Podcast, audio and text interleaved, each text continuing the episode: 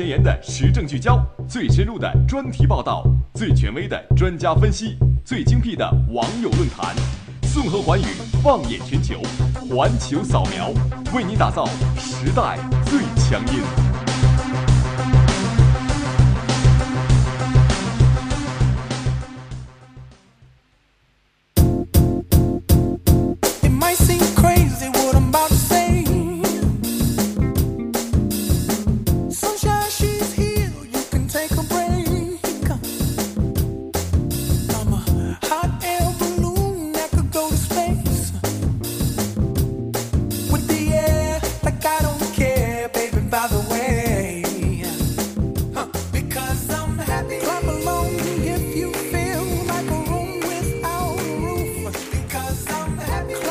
Hello，各位听众，欢迎在北京时间的十七点三十一分继续锁定 FM 九十五点二浙江师范大学校园之声。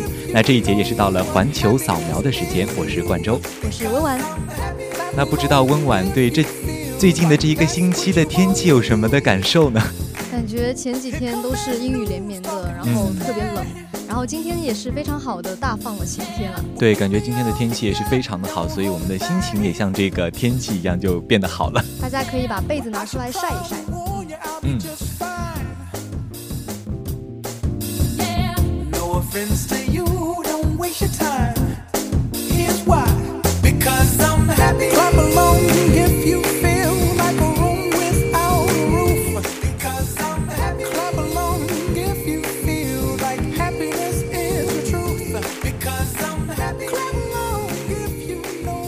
那首先呢，还是要介绍一下我们今天的四个板块。第一个板块是一句话新闻，会跟大家聊一下，就是四个小新闻，对，也是非常的有趣。那在第二个板块要闻点击中呢，会跟大家聊一下最近非常火的这个缅甸民盟获得大选，然后我们要聊一下民盟女神这个昂山素季的坎坷政治路。那在第三个板块社会万象呢，我们是要聊两个话题，一个是盖了一百二十六年的神圣家族大教堂终于要竣工了。那还有一个呢，是瑞士一个球迷在意大利观赛以后，居然迷路流浪米兰十一年，嗯，非常的震撼，对，也是非常的震撼。那么在第四个板块世界地理里面呢，会跟大家聊一个非常有趣的话题，就是关于这个黑胶唱片的，嗯，那也是非常的感兴趣，也是一种非常复古的东西，对，非常经典的一种东西。然后会跟大家说一下，有一些地方呢会藏匿着这样一些黑胶唱片，给大家探索一下。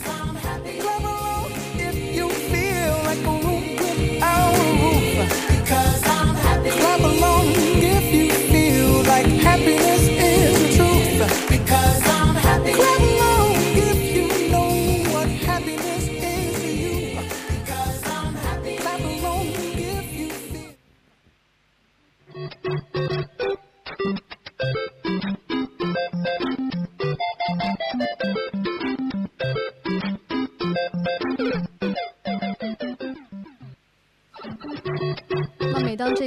可爱的超级玛丽的声音出来之后呢，就是我们第一个板块一句话新闻的时间啦。嗯，那首先还是给大家分享第一条新闻：新版人民币亮相，北京市民拿到首批金色百元大钞。不灵不灵的土豪金让毛爷爷更受欢迎。那第二条新闻呢？是德国前总理施密特逝世，享年九十六岁。中国的老朋友走好。那第三条新闻：英媒评选新世界七大奇迹，北京机场位列榜首。最美中国风建筑也骄傲。那么最后一条新闻，第四条新闻：芬兰发布国家表情包，诙谐描绘荷兰文化。高冷国家也开始走自黑路线了，小伙伴们快去下载中文版吧。那我相信听了温婉这样非常搞怪的一个诠释呢，我也是非常的开心。我们大家是不是也非常的愉快呢？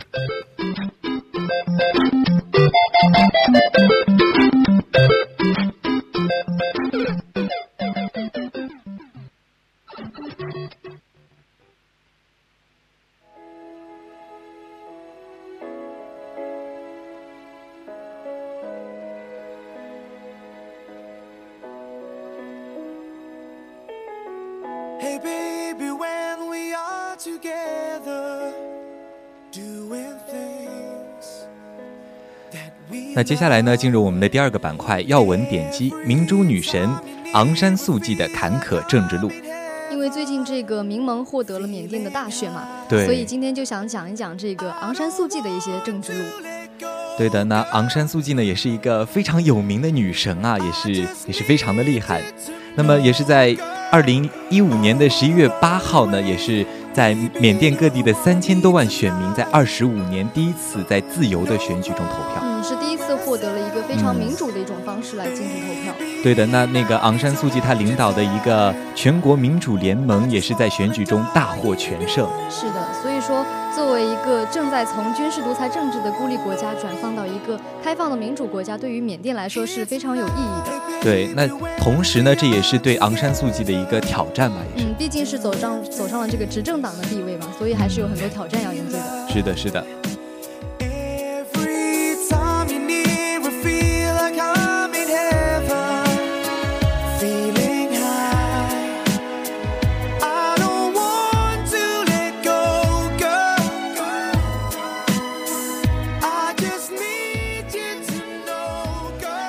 那其实这个昂山素季他的一个政治路也是非常的坎坷，他其实是继承了他父亲的一个遗志，所以才成名成为了一个政治家。对，因为他一开始好像并不是想搞政治，对他好像更想当作家，对的。然后他就是，但是他的父亲是一个缅甸独立领袖啊，昂山将军，所以他就是为了能够继承父亲的这样的一个遗志，所以他才去。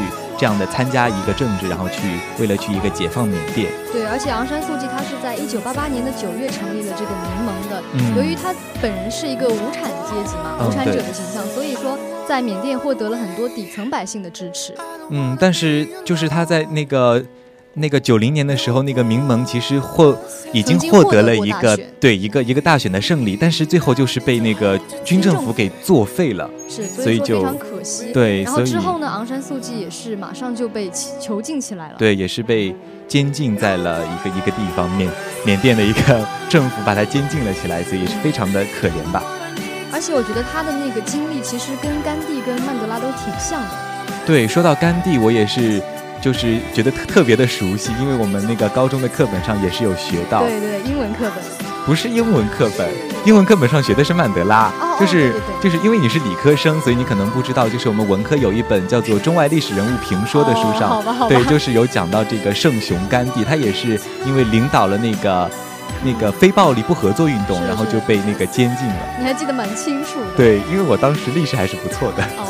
我记得那个甘地好像也是被囚禁起来。对，然后他也，他其实跟这个呃我们的昂山素季也是非常的类似，也是在狱中就是写了一些书。嗯，而且我觉得昂山素季他做的非常好的一点是，即使被监禁起来了，他还是保持一种非常平常的心，然后来生活跟写作。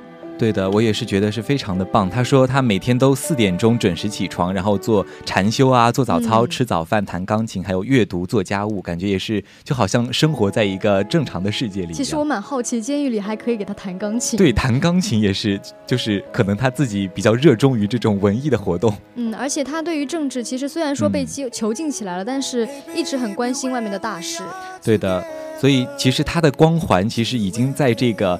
阮静的生涯里已经是高居于我们的民盟政党之上了。对他可能是因为当时出版了这个《缅甸来鸿》，还有《免于恐怖恐惧的自由》这些书籍，所以说在西方国家赢得了一些名声。对他也是成为一个非常有名的女政治家，通过这两本书。可能我觉得这一次缅甸这个民盟获得大选，可能还有一个原因是因为昂山素季本人所获的那种名声。对，就是因为他有他有这样一个光环在，所以就。就能够领导这样一个的，就去领导这个民盟，然后去获得这样的一个胜利。嗯，可以使这个民盟获得更大的筹码。嗯。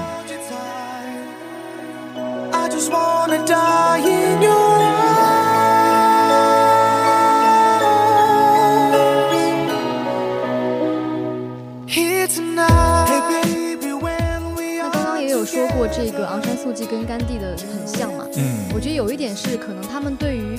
种人的宽恕做得非常的好，对，就是昂山素季他也说过，他不会憎恨这样的软禁他的人，因为他觉得如果你对别人总是抱有正面的情感，那他们其实就伤害不了你。嗯，所以说这虽然说是一种非常宽容、非常柔软的一种做法，但是可能更好的体现出了他内心的一种坚强。对的，对的，就像就像甘地一样，他他那个当时是好像是在路上走着，然后就被人给击杀了嘛。他就是在死前还就向那个杀杀他的人做了祷告。我觉得他也是非常的非常伟大，对，就非常伟大，感觉是一般人是做不到的，就就无法超越他的这种精神境界。但是虽然说他非常的宽容，但是在政治上还是非常抢手段的。对，也是也是，因为他会按照这个宪法的规定选择一位总统人选，然后就是。其实我觉得挺讶异的一点是他没有去做自己去做一个总统。对，因为他是去选一个总统，然后作为一个呃执政党的领导人，他说了自己要凌驾于总统之上。嗯。然后他还说自己作为民盟领导人，他他有一个最终的决定权，然后新总统必须要服从他和民盟的一个指令。嗯，但是可能这样子，别人就会觉得他会走上一个独裁的路。但他也自己做了一个表态，说我不会走上一个独裁。对，他说他民盟将会接受公众的这样一个监督。嗯，我们也挺期待他对于这个缅甸的发展能够有更好。其实刚刚也有说到，这个总统他不会自己去当总统嘛，也是有一定原因的。嗯。其实就是之前在二零零八年的时候，缅甸就有推出一个新宪法。其实有有一条是专门针对他的，就是说与外国公民结婚或者子女为外国人的缅甸人不能成为总统或者副总统。那就是因为当时他不是在他父亲逝世以后就跟随他母亲去了印度，所以就被认定为是一个外国人。对，可能这一个是非常强硬的去故意为他设的一条东西。对，可能就是觉得啊，你就不应该成为我们的这样一个总总统。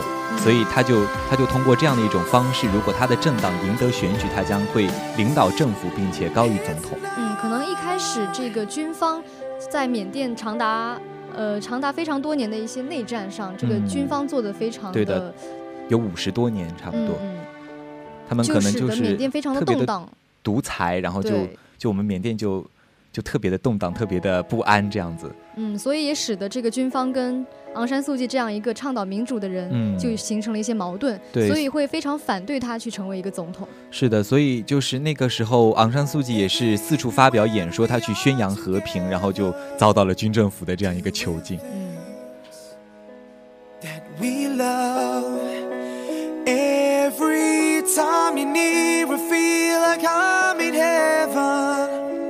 那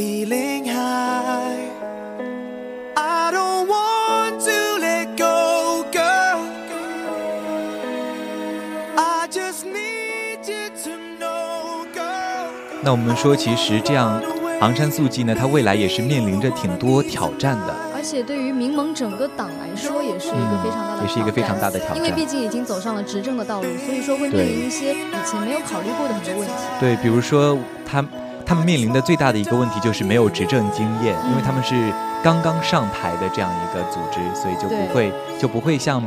之前的那些执政党一样，就是已已经知道了该怎么执政，所以他还要去慢慢的去摸索。嗯，我觉得这方面可能也是有利有弊的。虽然说是没有经验经验，但是初生牛犊不怕虎嘛。所以说，在一张白纸上，可能可以绘出一些更奇妙的东西。更奇妙的东西，就可能会有一种更好的想法、更新的想法，从而去带动缅甸去走向一个更好的、更好的境界吧。但是可能说，从一个。原来的政府中接过手来去发展一些新的东西，也是非常大的挑战。对，就是比如说很多那个原来的政府的支持者可能会觉得你做的不好，然后很多人可能会习惯了之前的一些政策条例，然后你突然去把它改了，他可能也会反对吧。嗯，包括呃很多遗留下来的历史问题，或者是原来政党没有做好的一些问题，也要他们去好好善后的。是的，所以也是有很长的一条路要走。各方面可能从外交上，他还需要好好的权衡一下。嗯，对的，他就是面临的一个挑战，就是如何平衡政治上的盟友和经济上的伙伴。就是那其实说起来，这个伙伴，我们中国跟缅甸它的贸易还是对交往蛮多的，对，也是离得非常的近，也是也是有经常有贸易的往来这样。但是如果其实有一个问题，挺挺需要担心的，就是如果这一次缅甸成为了美国重返亚太战略的一个新成员的话，可能对于我们中国就没有那么有利了。对，可能会在政治上排斥中国，就就可能就我们就它很难平衡中国和美国之间的这样一个关系，所以我们缅甸和中国的关系可能还会发生一些改变。对，虽然说呃整体上还是蛮和平的，但是我们不能保证这一点确是不是真的可以确定。嗯，所以这也是他面临的一个挑战。那他下面还有一个挑战呢，也就是要协调军方的一个势力。因为之前也说过，他本人跟这个军方是有比较大的矛盾的嘛。对的，是的，所以他就是要就有很多就有很多反对他的人，就会就会在这里面质疑他，所以他可能还要继续通过各种各样的手段去解决这样的一种。但是其实刚刚也说到，昂山素季他是一个非常宽容的人，所以就算他上了台，他也不会对这个军政府采取一些非常强硬的措施。对，所以我也觉得这是他精神境界的一个高尚之处吧。最后还是说想要坚持这个民族的和解路线。嗯，他还说他会保留县政府好的政策，改变不利的决策，这样其实也是比较好的。嗯，像很多政党可能会上台之后把原来的人全都裁掉，但是他不会这样做。对，他主要是还是任闲人来用吧。对，就像就像我们讲的唐太宗，嗯，举用那个魏征这样的很多的一种例子。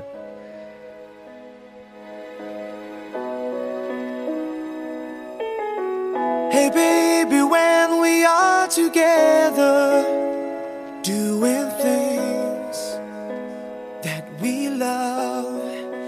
Every time you near, I feel like I'm in heaven.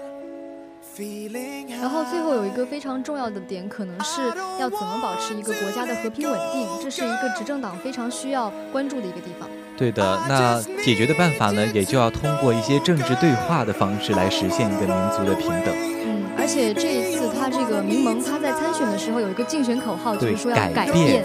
对，所以我们缅甸的民众也是非常的期待缅甸能够通过这样的一个选举发生一些改变吧。是否可以在一个比较短的时间内满足一些民众他们？所需要的一些诉求啊，或者是需求，去满足他们的话，那么这个执政党真的就可以做得比较好。对，所以也也是希望我们的昂山素季能够在接过这个执政党的地位以后，能够更好的改变，能够让我们的缅甸发展的更好，然后可以让这个他希望看到的缅甸这样一个民主的国家实现。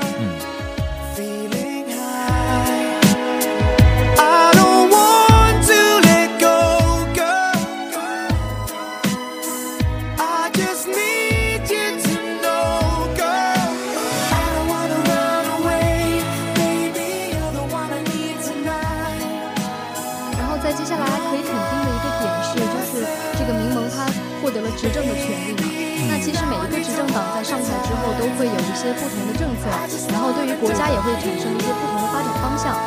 对，所以接下来还是想谈一下这个民盟在上台之后会有一个怎样的影响，对于各方面来说。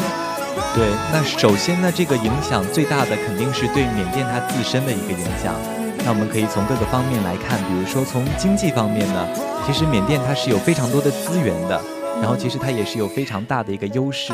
其实我以前不知道这个缅甸它有这么多的丰富的资源，比如说这个天然气啊、石油啊、宝石、次宝石都非常多。对，储藏量非常丰丰富。如果可以把这个利用的好的话，那对于他们经济发展还是比较可观。也是很有可能会成为一个亚洲经济的前沿。还有就是之前说可能大选会对一个缅元的市值产生不稳定的影响，其实是没有没有没有在最后的时候产生这样的影响，所以也是。说明了民众对这个政治发展和民盟获胜是有一个非常大的信心的。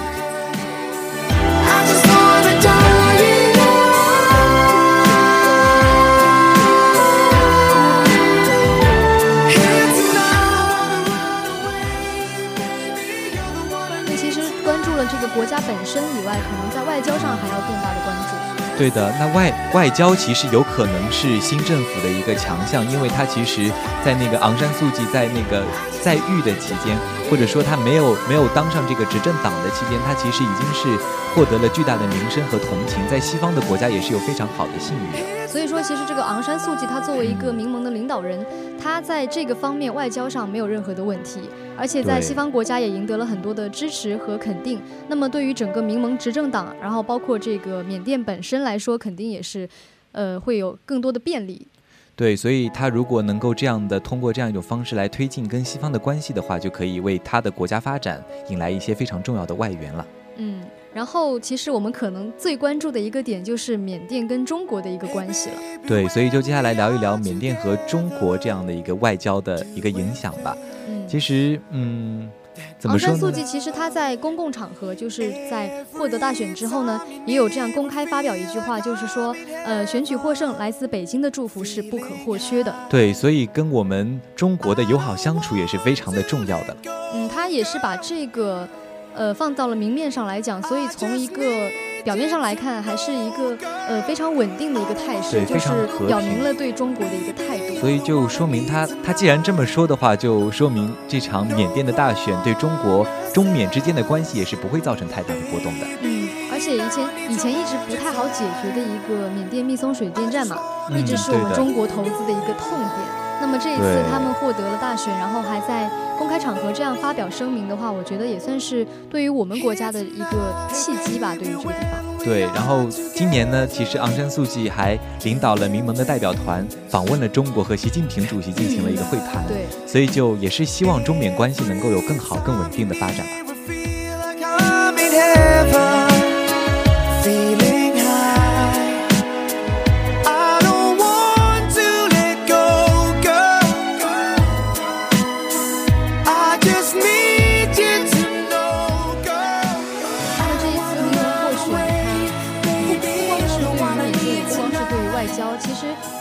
世界的一些格局来看，也是产生了一些影响。对，最主要的就是让我们世界又多了一个民主的国家，推进了世界的一个民主化进程。嗯，像这个柬埔寨嘛，他对于这个事情可能也是看到一个榜样在那里。对的，所以他可能也会向缅甸学习，可能会推进他的一个民主化进程的建设。但是这个可能也会有一个危机，对于缅甸来说。就是可能美国会更加清晰地认识到它在地缘政治上的一个重对，所以就不知道美国接下来会做什么了。对，就不知道会不会肯对这这个鲜肉，可能会对那个很有可能会解除余下的制裁。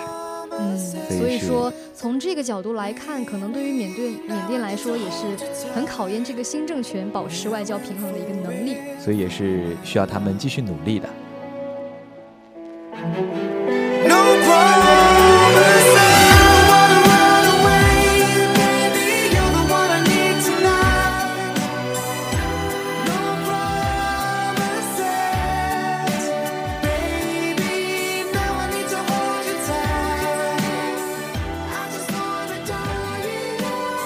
那尽管呢，我们的昂山素季在这次大选中是获得了胜利，那今后他其实，在领导缅甸改革的道路上，其实还是有很多问题是需要解决的。还有很多挑战要迎接，去挑战他自己。对，所以民主政治化呢，将是缅甸未来政局发展的一个主流方向。军方势力也依旧在这个政局中，其实是有非常大的扮演的一个非常重要的地位所以也要看他用怎样一个比较柔软的手段，去给他慢慢的平衡掉。对的，所以我们也相信这位民主女神能够带领缅甸走向更好的未来。我们拭目以待。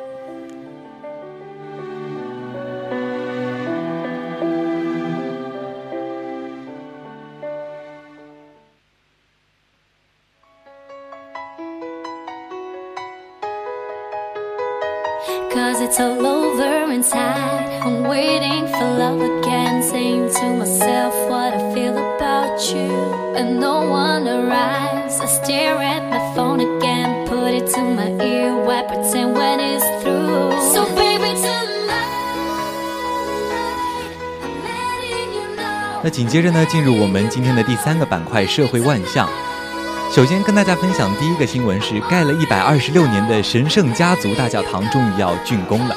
对，这个神圣家族大一直是一个呃非常著名的一个观光景点，在巴塞罗那。对，所以呢，它也是非常的宏伟瑰丽啊，可以说超出人类的想象。这座教堂它是从那个一一八八二年就开始建的，建了一百二十六年。我很难想象一个建筑它要建这么久。对，就。就相当于一个人都已经从从生出来到死亡了，这个建筑还没有建好，一生的那种感觉，对，有一生等待的感觉。所以就是，其实说他是因为这个神圣家族的资金啊全部来自捐赠的赎罪教堂，所以建造的速度才会那么的缓慢。可能是因为资金一直不足，所以很难凑够。而且还有很多人，很多人可能根本就不指望这个教堂能够建完。不过在最近几天呢，这个官方终于是宣布，它要在二零二六年彻底竣工。嗯，而且这个教堂它其实不是由一个人设计完成。开始呢是一个建筑师叫德比里亚开始新建的，对的。但是可能在他三十一岁的时候，哦不对，是在一年后，因为这个设计成本。对，然后他和这个宗教团体就是出出资的方面也是意见不合，所以他就辞职了。然后接下来就是由一个三十一岁的安东尼高迪接手啊。然后高迪是花了四十三年的心血在这个教堂上。一个人用一生去做一件事情，我觉得真的对的。然后他，然后他一九二五年。还还就搬到这个教堂的工地去住了，全心全意的去设计这个教堂。但是非常遗憾的是，一九二六年他遭遇了车祸过世了。嗯，挺可惜的。但是我觉得有一件事情也是蛮值得欣慰的，就是这个教堂竣工的时间是二零二六年，正好是高德去世的一百周年纪念。对，那也是对于这个高迪最好的一个纪念方式了，也是也是高迪送给我们最好的礼物。这个教堂，他送给我们这么美的一个教堂，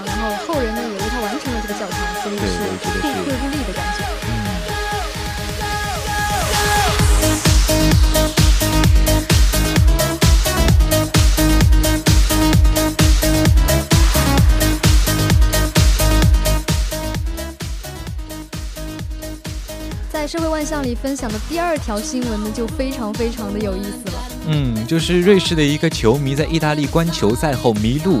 流浪米兰十一年，他是有一次跟朋友一起去看意大利的球赛，对，去看米兰的球赛，但是后来因为没有跟他们接头接好，一个人留在了这个地方。那个时候是零四年的八月，嗯，然后当时因为他身上只有二十欧元，然后他的他的那个朋友是在球赛结束以后就上了一趟洗手间，然后他们就失联了。对，而且他身上没有带手机，这一点是非常。对，然后只有这样二十欧元，也就相当于人民币只有一百三十六块六毛。然后他又没有带手机，所以他就流落街头。然后也不是没有人去帮助对，就是其实是一个非常好心的过路人们去帮助了他，但是他自己却不想回家了。可能是被米兰这座城市给吸引了，所吸引了。对，所以他也是享受这个在米兰的一个自由，没想到一留就是留了十一年。我觉得这可能是上天注定他要跟米兰这座城市结缘吧。嗯，不过他最后回去也其实并不是他自己自愿的，是因为他摔倒受伤了，然后医院发现他没有医疗保险，就把他送回了瑞士，跟那个大使馆联系，把他送回了家乡。那他最后呢，也是在瑞士一家养老院里生活了一年之后安享了晚年。那其实他也是因为因为一件小小的事情爱上了米兰的这个城市，所以你想爱上一个城市吗？就去迷失在一座城市里吧，就去迷路吧。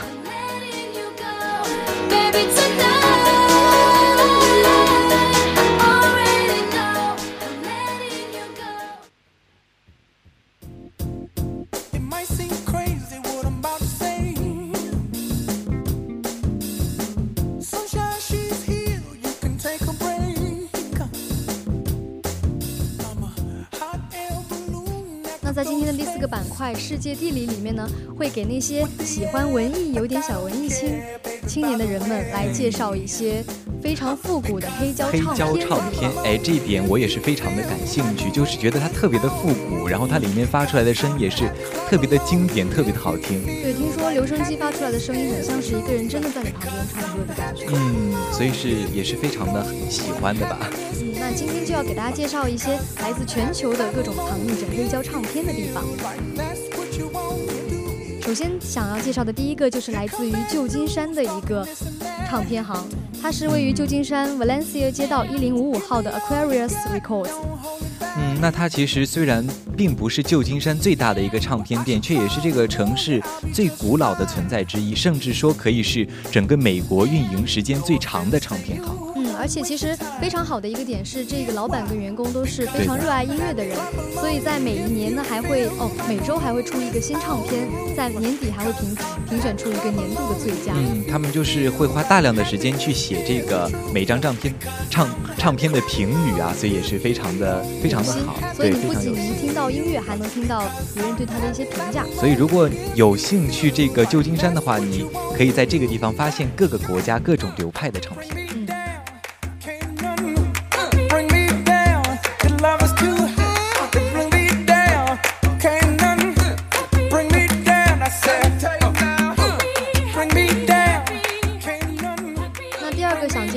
对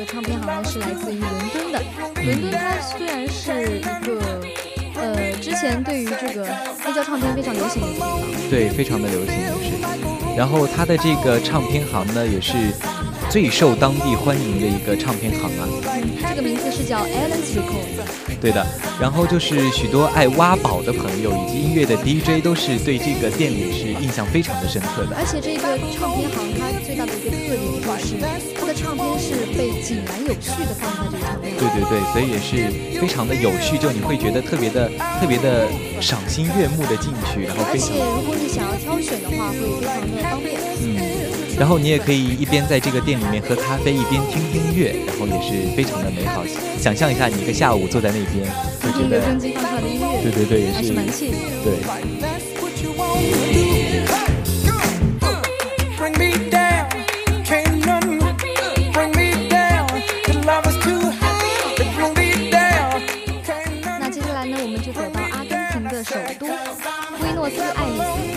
对，那。这里呢是有一个美洲最佳的唱片行，嗯，美洲大陆上最好的一个唱片行叫做 Exiles Records。对的，然后这个呢，它其实也是有阿根廷非常令人印象深刻的音乐历史。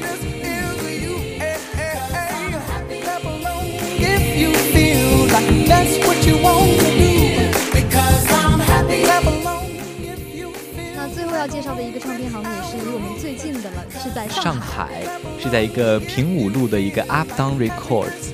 嗯，Uptown Records 在。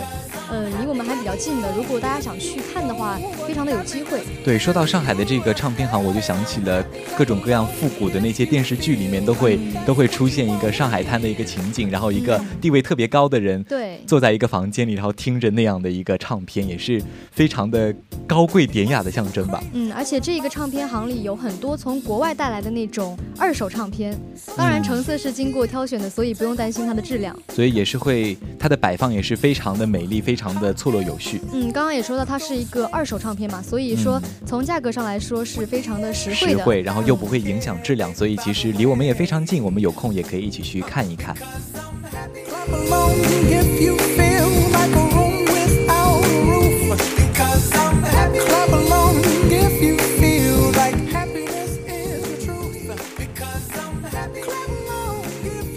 好的，那时间也是过得非常的快，也是到了北京时间的十八点零二分。那今天的环球扫描到这里就要和大家说再见了。